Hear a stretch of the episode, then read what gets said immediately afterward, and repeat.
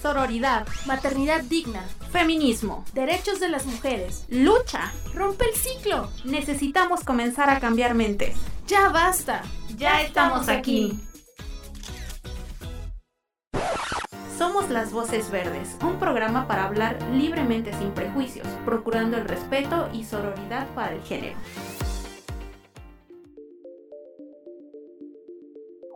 Bienvenidas a un episodio más de Las Voces Verdes. Mi nombre es Frida.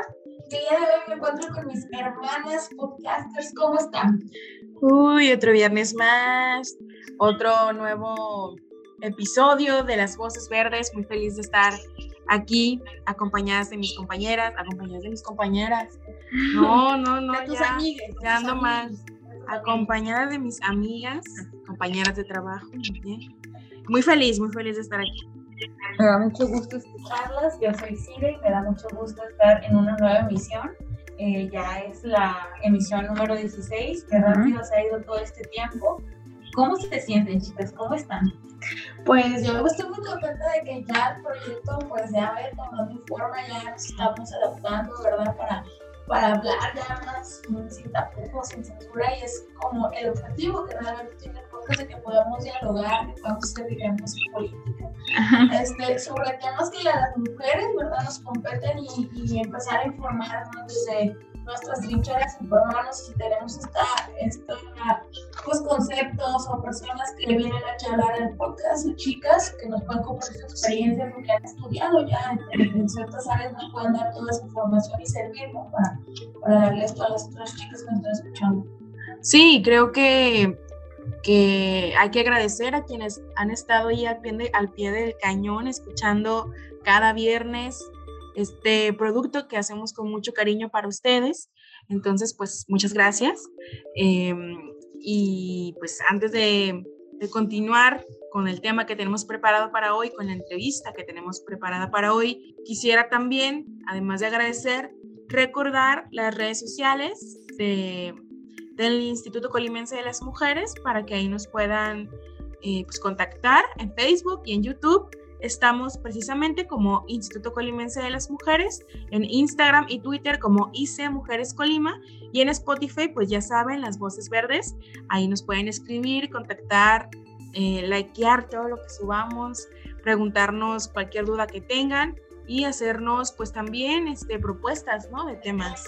Bueno, hablando de temas, ¿de qué creen que vamos a hablar el día de hoy? ¿Tienen alguna idea?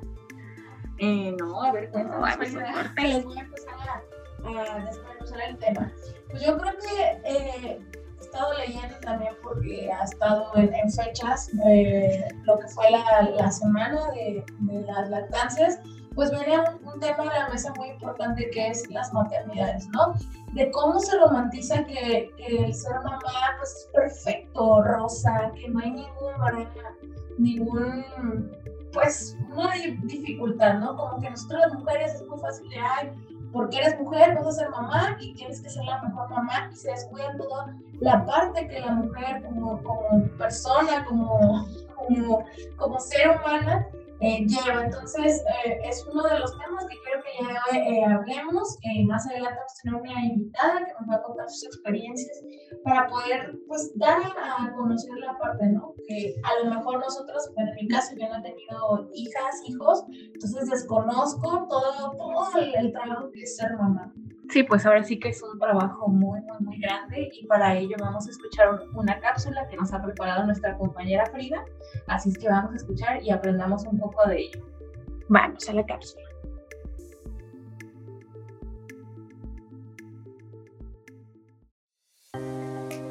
La maternidad. Ah, ¿cuántas veces hemos escuchado que una amiga, prima o conocida está embarazada? Escuchamos la noticia y hasta exhalamos con ternura, asociando la experiencia generalmente con júbilo. Romantizamos el ser madres por tabús o programaciones patriarcales. Pocas veces empatizamos que ser madre puede ser difícil. Expresar cansancio, arrepentimiento, lo concebimos como algo sobrenatural. La maternidad conlleva muchos cambios para las mujeres gestantes. El cuerpo no solo se modifica físicamente, sino que su mente atraviesa un proceso muy fuerte y no es para menos. Recordemos que las mujeres socialmente y malamente se nos da la asociación de ser responsable de la mayor parte del tiempo de los hijos, Cuidarlo no solo será un acto de amor, sino un compromiso, y esto considerando el hecho que la madre lo hubiera elegido. Pero la realidad es que muchas mujeres tuvieron que convertirse en madres sin querer serlo. Otras mujeres tuvieron que dar a luz a sus hijos productos de violaciones por normativas sociales absurdas, por la moral, por prejuicios, por las leyes que en lugar de liberarnos nos han aprisionado, sin darnos el poder de elegir sobre nuestro propio cuerpo. La maternidad no es rosa, no es perfecta. A la mujer se nos da el papel de que sí o sí debemos de ser madres amorosas. Y se deja atrás a la persona que tiene necesidades, sentimientos, que no siempre tiene días buenos, aquella que también se cansa, se enferma, que quiere estudiar, trabajar, ser alguien. Ahora hablemos de todo el proceso psicológico que ellas deben atravesar, desde ver cómo su cuerpo se transformó, cómo los cambios hormonales hacen que muchas veces su paz mental se vaya, los desvelos, el tiempo personal se reduce a nada. Las mujeres tenemos la responsabilidad de otro ser desde que está en el vientre. Ahora hablemos del parto. Sí, esa escena que parece interminable para algunas. Nosotros las mujeres tenemos que ser guerreras. Pareciera que a ojos de los que no han tenido hijos el dolor del parto es inexistente, siendo que algunas mujeres han tenido que soportar dolores incesantes por más de 10 horas hasta que se logra el nacimiento. Sin contar que aquellas por complicaciones en el parto eligen a su bebé antes que ellas y muchas veces mueren. Hermana, cuando el bebé llega a casa es un trabajo sin fin. El cuidado extremo, la precaución, la enseñanza, es un acto desinteresado guiado por uno de los amores más grandes de la vida que puede existir. Pero dejamos a un lado a las mujeres, pasan a ser segundo plano en sus vidas y ahora tienen que estar para otro ser. Algunas cuentan con el apoyo de sus parejas, de sus familias, pero muchas veces no es así tienen que llevar estas actividades de crianza a la par de sus propios empleos para subsistir económicamente. Si le sumamos el hecho que algunas llegan a sufrir depresión postparto, hace que la experiencia de ser madre se torne de lo tenue y celeste a lo más caótico. La depresión postparto se caracteriza por ser una desestructuración psíquica intensa, caracterizada por delirios y centrada en el hijo y la afiliación. Si bien en la mayoría de los casos la psicosis postparto conoce una estabilización, esto no deja de ser una patología grave que requiere acompañamiento psiquiátrico, psicológico y para el cual se recomienda conservar el vínculo de manera estrecha y vigilada con los recién nacidos. Pocas veces concebimos que ser madre puede ser un hecho que no siempre fue soñado para todas las mujeres, y aunque este fuese elegido, es un proceso arduo que no tiene descanso sin importar la edad de las hijas o los hijos.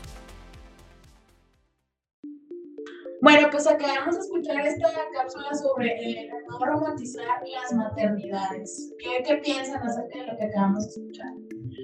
Pues sí, justo como lo decías eh, antes de la cápsula, es como un tema muy vigente, o sea, a partir de, de la masividad que tomó el movimiento feminista en México y en Latinoamérica, en el mundo en general, eh, el tema de las maternidades se ha puesto sobre la mesa siempre, ¿no? Y, la maternidad elegida y una maternidad feliz siempre ha sido una demanda de las feministas, de las mujeres, eh, que, que comprenden que la maternidad no es muchas veces tan perfecta y tan genial como la televisión, los medios de comunicación, incluso la educación que nos dan en las escuelas y en las casas nos han hecho creer, ¿no? Entonces, creo que opiniones plurales y a lo mejor contrarias a este prototipo que se tiene sobre la maternidad son muy válidas ah, en estos momentos y muy importantes de escuchar, ¿no? Sí, sí, yo creo que cada vez se va viendo un poco más normal el hecho de que tú decidas no ser madre no te encasillan tanto así como de, ah, la tía soltera, sí. como muchas veces fue que nos, pasado. Que nos dieron, ¿no? claro. muchas, bueno, no sé ustedes, son más jovencillas, pero yo que ya tengo 30, que cumplir 31 años, yo sí recibí ese juicio de mi familia, de mis compañeras de la escuela, cuando yo les dije que a mí no me emocionaba eh, tener hijos en ese tiempo, ¿no? Ahora tampoco. Pero, ah, bueno. Pero bueno, a lo mejor yo cambio de opinión en un año o dos, o sea, no estoy cerrada nada. Pero por todo el trabajo que yo veía que mis compañeras que habían sido, este, pues, primero esposas, algunas otras madres este, de casa sin tener hijos, sin tener pareja, pues porque daban en las labores, y las que tienen eh, niños o niñas, ¿verdad? Desde edades tempranas. Entonces yo veía esto con mis primas que pues no estaban tan pobres. tenían 19 años, pero pues a la edad que queríamos ir a lo mejor a, a la disco, o decía disco, o queríamos ir a ver una película al cine, pues no podía porque ella tenía las responsabilidades y que el papel de la mujer es como, tú hazte cargo de, de la criatura, ¿no? Este caso, pues sí, mi prima tenía el apoyo de su pareja, pero en muchos no es así, las mujeres tienen que trabajar, tienen que criar a, a, a, A la criatura. A la criatura que tienen ahí, este, responsable que aparte eh, son hijas, madres, compañeras de trabajo, son amigas, o sea, hay muchos ámbitos que ellas dejan de, de empezar a, a dejar a un lado por dedicarse a la crianza. Esto en el hecho de que fuera una crianza elegida, que a lo mejor tenían a su pareja, algunas que no, pero la eligen. Pero hay otros casos donde a la mujer no se le da, lo dice una cápsula, no se le daba esta opción de elegir, era como sí o sí, vas a tener al bebé por cuestiones morales, por cuestiones sociales, religiosas, no le daban esta parte de elegir de su cuerpo y que ya pues en estos días empieza a cambiar todavía la- en, en Colima pues sigue muy arraigada la idea, hay gente que no la apoya, pero ya al menos tenemos legalmente esa, esa Derecho. facilidad, ese derecho de, de elegir. Y bueno, ¿qué les parece si para hablar de esas experiencias, porque bueno, yo les comenté, yo no soy madre, pero ustedes no les han, han comentado a los podcasters que nos escuchan, ustedes tienen alguna una responsabilidad.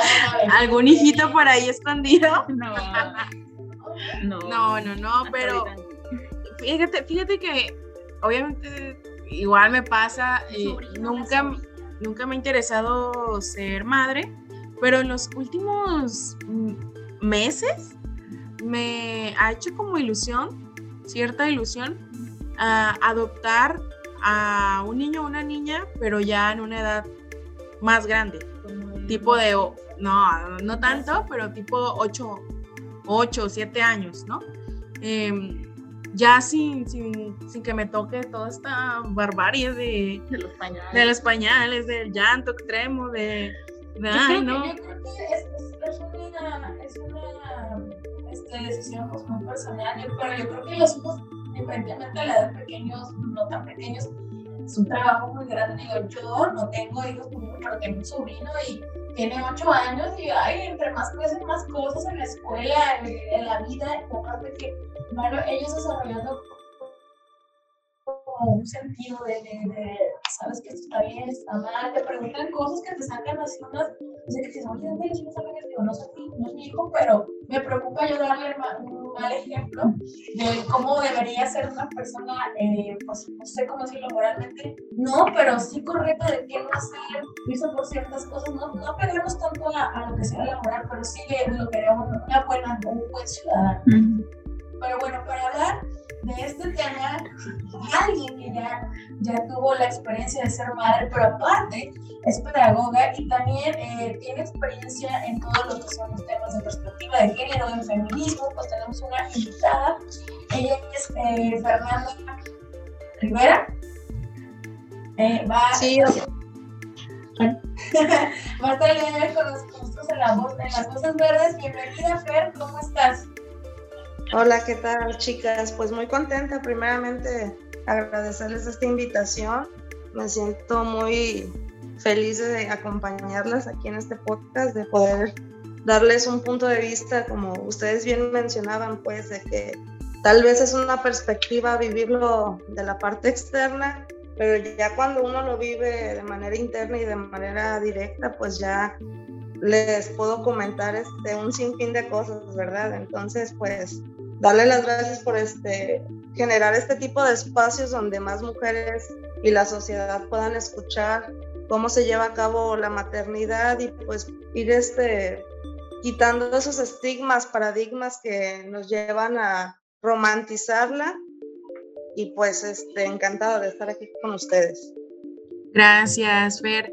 Oye, pues eh, para contextualizar un poquito, pues justo como ya lo mencionabas, eh, te has dedicado un poco a hablar precisamente de la no romantización de las, de las maternidades, todo este lado B que hay eh, en la crianza y que es muy importante que voces como la tuya se escuchen justo para que otras mujeres no sientan como esa gran presión que se pone sobre ellas de tener que ser madres perfectas, de tener que eh, criar a un hijo o una hija de la, de la forma más perfecta posible, sino que reconocer que también son seres humanos que cometen errores, que hay situaciones que no las hacen felices, que hay momentos muy duros de la maternidad que a lo mejor no se están mencionando tanto como se deberían mencionar, ¿no?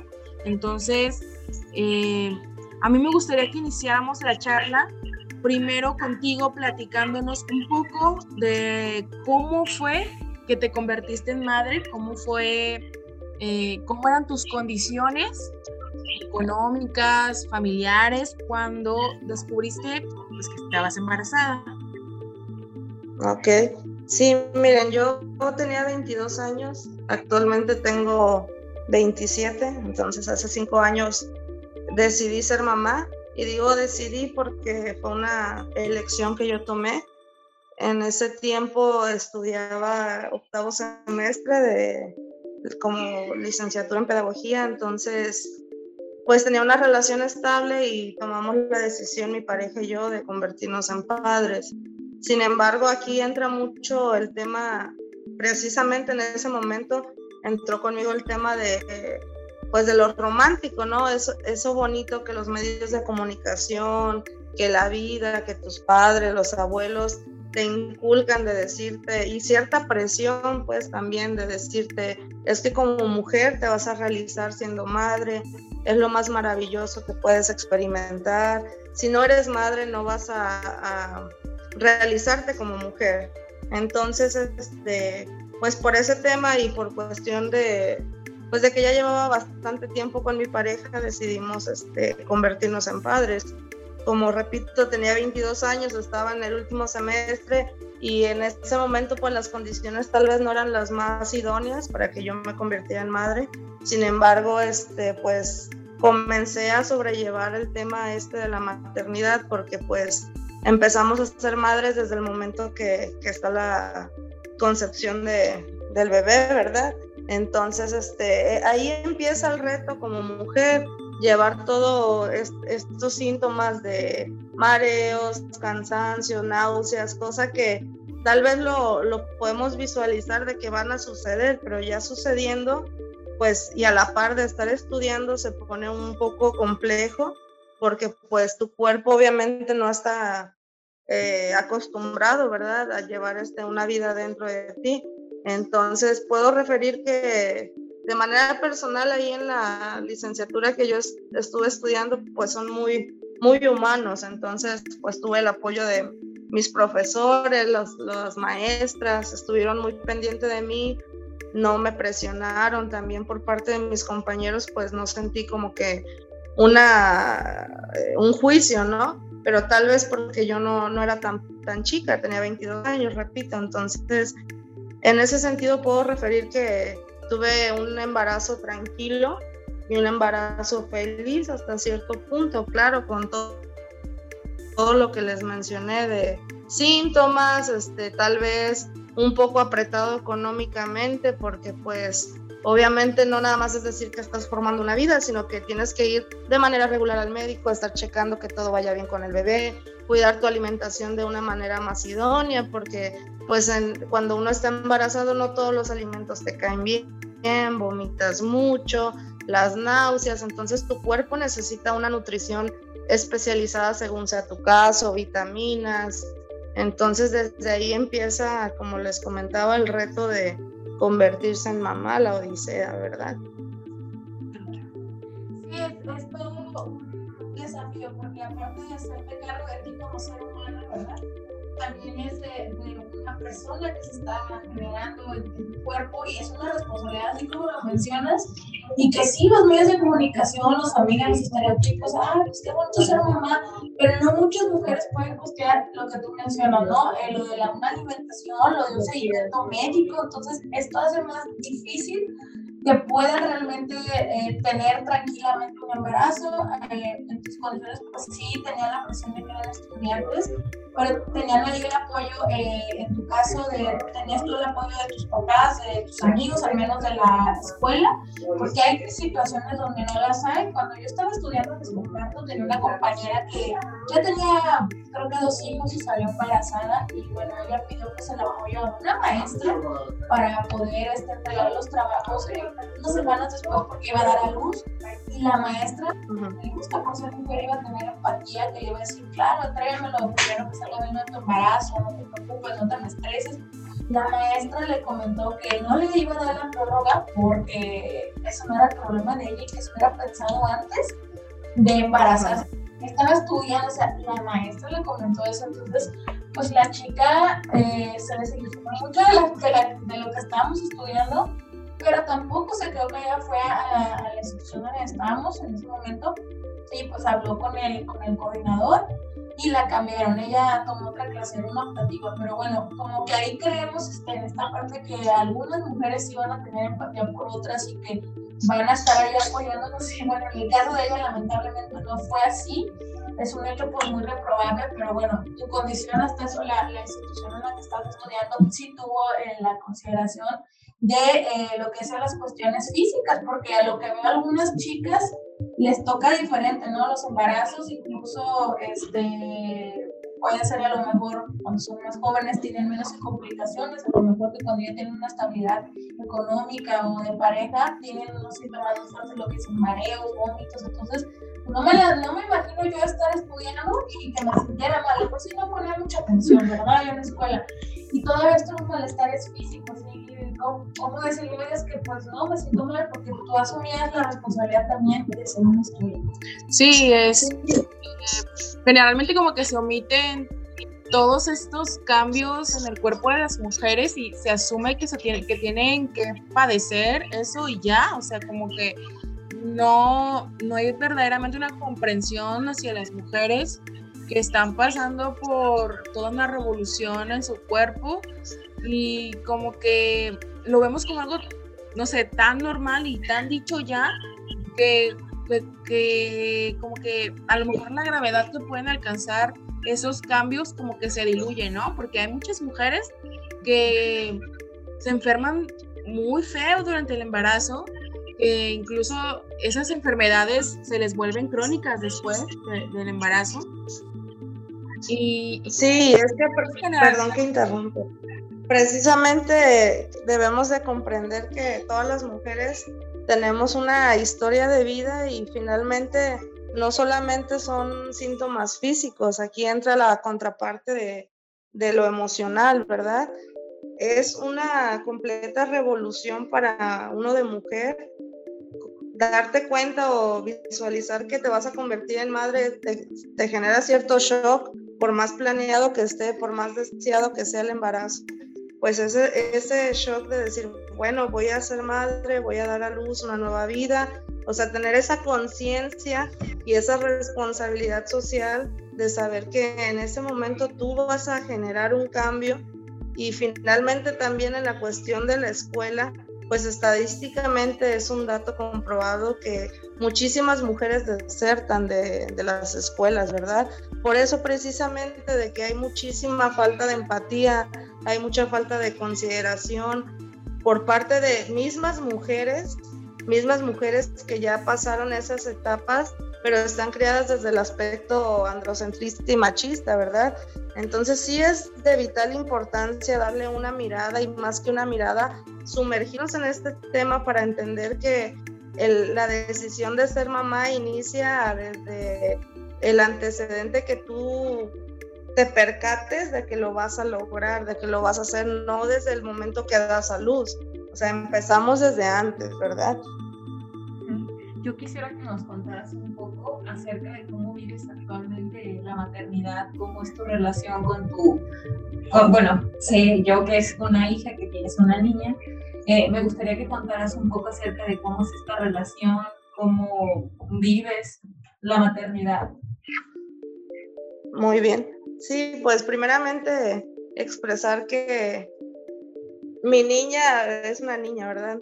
va a cumplir cinco años. Soy una mamá muy feliz, muy feliz porque pues encuentro en ella eh, la manera de ser mejor persona yo como mujer, de desarrollarme, de impulsarme, motivarme, pero sin embargo siempre va a estar esta dualidad. ¿Y cuál es la dualidad? Pues primeramente socialmente, como les comentaba, vivimos en una sociedad androcentrista donde sabemos que el centro es el hombre, ¿verdad? Entonces al convertirte madre, aunque yo ya tengo este, estudios de género, aunque trato de involucrarme en este tipo de seminarios, de cursos, de talleres, me encuentro con la realidad social. ¿Y cuál es la realidad social? Una realidad donde la mujer, por el simple hecho de ser madre, se convierte en una esclava.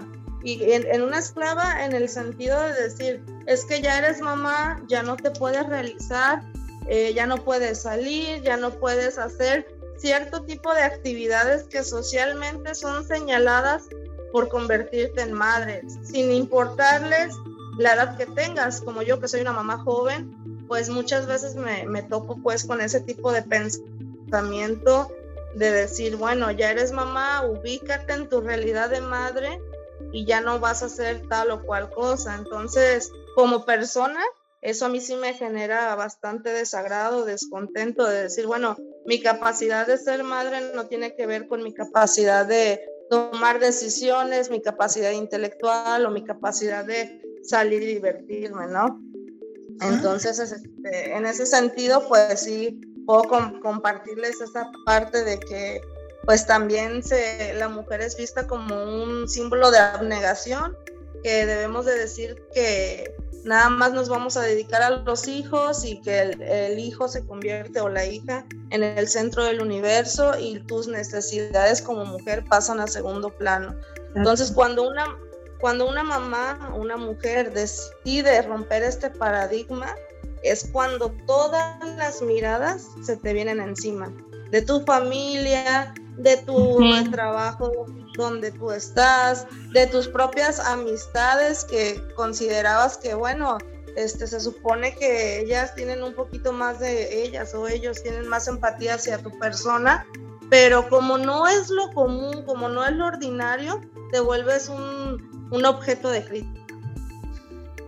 Oye, Fer, y en el tema de los cuidados, en tu experiencia, eh, ¿cómo ha sido esta parte de, intentar armonizar este tema, las labores domésticas, con el padre de tu hija que, que pues no nos has contado de él, pero sí nos gustaría saber cómo o cómo es que se dividen las tareas.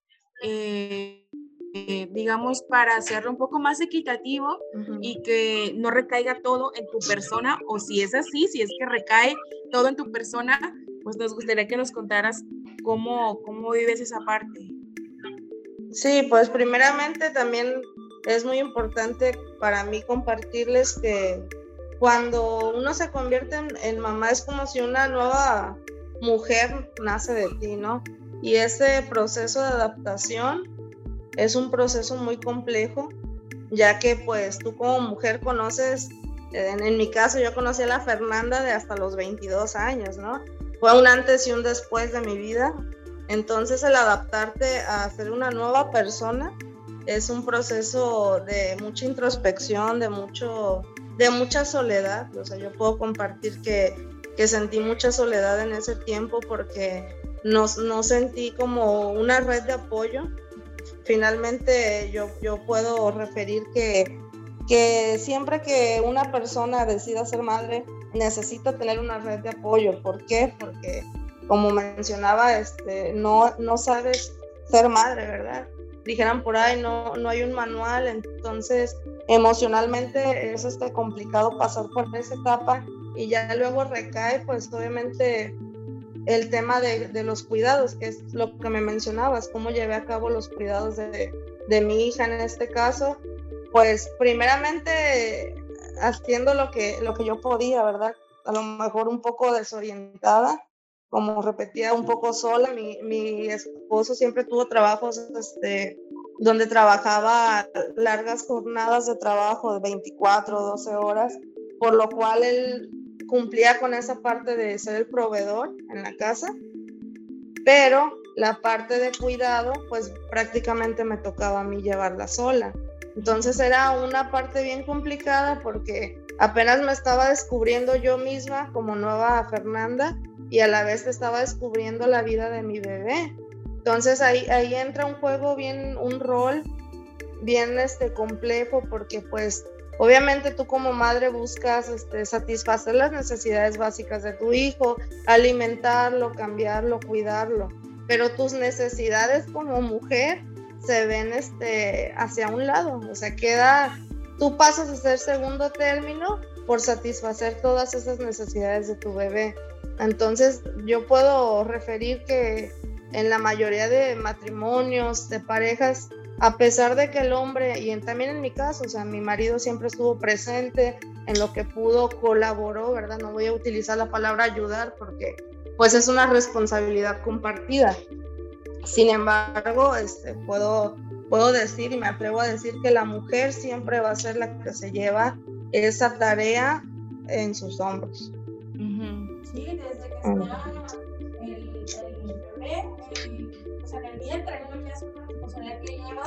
Luego también aparte del parto, que pues es algo que nosotros no tenemos hijos, pero es un miedo, me imagino, y también es un dolor.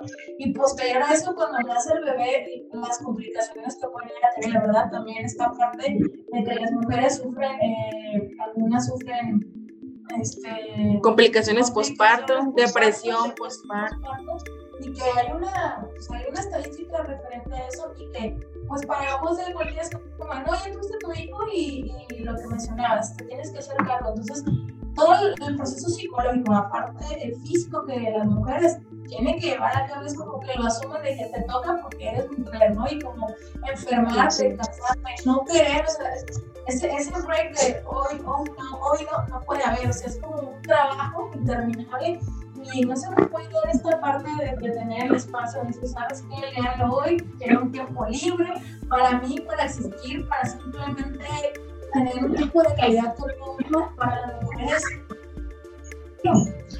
Sí, sí, exacto. Y creo que precisamente al Estado, el Estado queda como debiendo mucho en ese sentido de quitarle ese peso extremo que le toca a las mujeres porque muchas, muchas de ellas no tienen derecho, por ejemplo, a guarderías, a servicios de salud y entonces ellas tienen que convertirse en enfermeras, en médicas o en cuidadoras 24/7 de las y los hijos.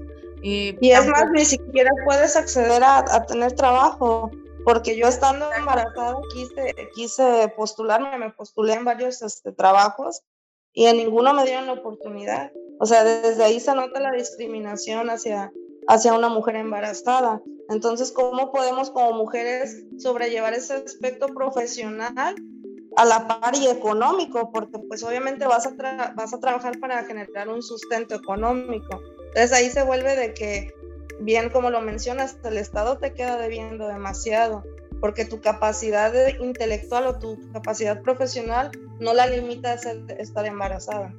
Sí, este aspecto discriminatorio, como dices, eh, se sigue viendo a pesar de que hay tantas leyes que deberían funcionar y proteger a las mujeres en estos casos, ¿no, Sire? Sí, claro.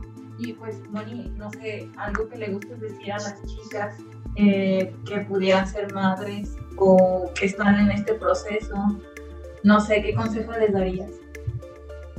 Bueno, pues tengo varias varios temas que mencionarles, pues primeramente que es una decisión muy personal, independientemente de que tengas pareja, de que estés muy bien con esta pareja, de que tengas esa, deseo de maternar, está perfecto, pero debe uno de tomar en cuenta todos los aspectos. O sea, yo aquí me atrevo a decir que son diversos aspectos, el, social, el cultural, emocional, personal, profesional, económico, de género, todo el tema de creencia y educación, el tema de tu tiempo, de la lactancia, o sea, es una infinidad de temas que antes de ser mamá debes adentrarte, darte un chapuzón, una mirada, una introspección hacia, ok, quiero convertirme en madre, pero la situación real es esta. Con mi estilo de vida puedo llevar a cabo la dualidad de ser madre y realizarme en todo lo que yo quiero lograr, porque debemos de entender que cada mujer tiene un, un estándar o una visión, un sueño, una meta de realización. Entonces debe de la mujer de, poner una balanza y poder este, tomar la decisión de decir, bueno, lo puedo llevar a cabo o bueno, en este momento me espero y más adelante voy a generar las condiciones que me permitan a mí llevar esta maternidad de forma, pues más que nada feliz y deseada, una maternidad donde no sientan las mujeres que están ejerciendo un control sobre ellas a través de los hijos, porque la maternidad no es un tema ni romántico, no romantizarlo, no satanizarlo, pero sí tener bien claro la realidad de las condiciones en México, ¿verdad?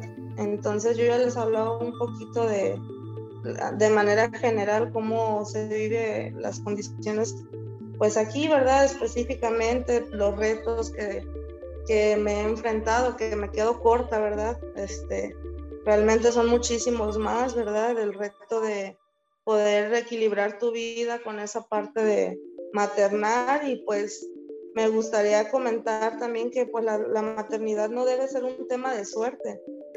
Se deben de garantizar condiciones que nos permitan vivir esta maternidad de manera plena, feliz y sobre todo segura.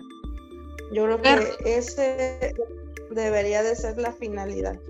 Y en ese sentido, ¿qué le dirías también a la sociedad que es la que muchas veces eh, implanta estas ideas y, enjuicia a las mujeres por la forma en que ejerce su maternidad, eh, criticándolas por cosas bobas, ¿no? O sea, no estamos diciendo que si hay una situación de negligencia no se señale, sino que generalmente las, los señalamientos se dan a situaciones eh, o, o, basadas en prejuicios, en situaciones que, que realmente pues no, no, no dan para, para juzgar.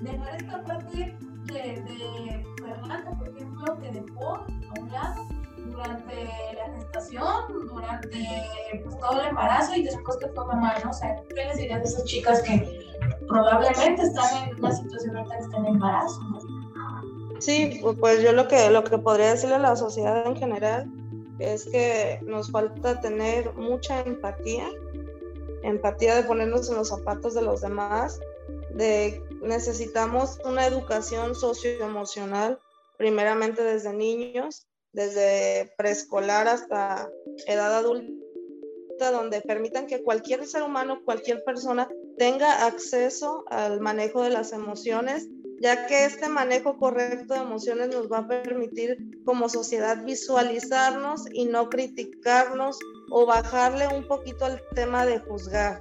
Entonces yo creo que si desde temas, desde, desde pequeñitos, que los niños ingresan al kinder, los vamos sobrellevando, eso va a generar un impacto en la sociedad donde nos permitan ser ciudadanos, ciudadanas, madres, no madres, que la decisión que toman las mujeres de ser mamás o no ser mamás no sea motivo de estigmatización o encasillamiento de que vales más o vales menos por hacer tal o cual cosa.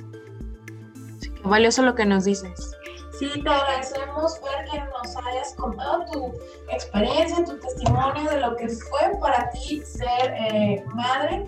Bueno, esto también nos da pues un indicio de lo que va a ser nuestro próximo episodio. episodio, que va a ser el Sistema Nacional de Cuidados. Así que les invitamos para, para el siguiente podcast que estén pendientes.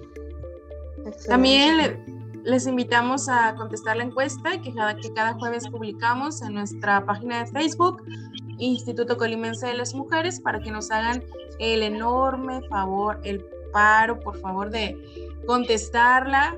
Eh, según lo que les haya parecido este episodio y podamos a partir de ahí pues seguir trabajando con mucho cariño como lo hacemos y muchas gracias por escucharnos. Muchas gracias Moni por todas las eh, consejos o vivencias que nos compartiste. Fue de mucha ayuda para todas las personas que nos están escuchando y pues te agradecemos. Muchas gracias. No, muchas gracias a ustedes por la invitación y eh, me parece fabuloso que sigan haciendo estos espacios y que pues cada vez lleguemos a, a lugares más recónditos donde las personas puedan aprender un poquito y, y poner en práctica estos, estas vivencias, ¿verdad? Así es. Y bueno, hermanas podcastas, para finalizar esta emisión, lo voy a hacer con nuestra ya conocida frase. Recuerden, si mi voz se apaga y la de ustedes retienen, somos las voces. Las, voces verdes.